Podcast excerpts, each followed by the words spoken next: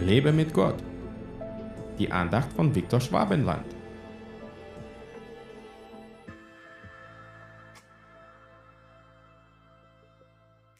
Herr, wenn du es bist, so befiehl mir, zu dir auf das Wasser zu kommen. Matthäus 14, Vers 28. Dieser Vers erinnert uns daran, wie wichtig der Glaube und das Vertrauen auf Jesus Christus in unserem Leben sind. Als Petrus diese Worte sprach, war er im Boot mit anderen Jüngern und sah Jesus auf dem Wasser gehen.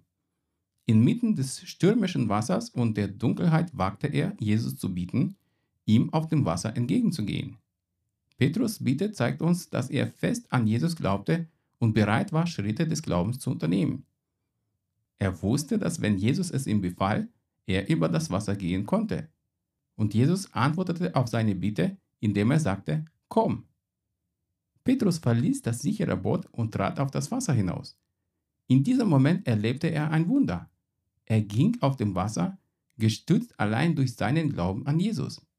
Aber dann, als er die Sturmwinde bemerkte und begann zu zweifeln, begann er zu sinken.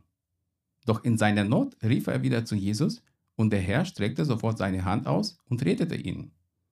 Diese Geschichte erinnert uns daran, dass unser Glaube manchmal auf die Probe gestellt wird. Wenn wir uns entscheiden, auf Jesus zu vertrauen und seinen Anweisungen zu folgen, kann uns Wunderbares widerfahren. Aber es kann auch Momente geben, in denen wir Zweifel empfinden oder uns von den Umständen um uns herum überwältigen lassen.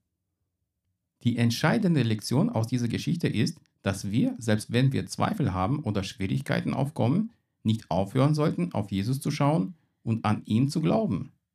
Wie Petrus sollten wir in unseren schwierigsten Momenten zu ihm rufen und uns daran erinnern, dass er unsere Hand ergreift, um uns zu retten.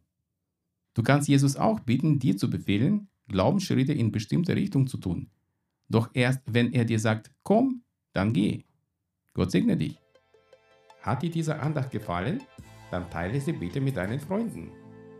Ich würde mich sehr freuen, wenn du mich finanziell unterstützt, damit ich meine Andachten und andere christliche Inhalte im Internet kostenlos anbieten kann, damit der Segen Gottes weiterfließt.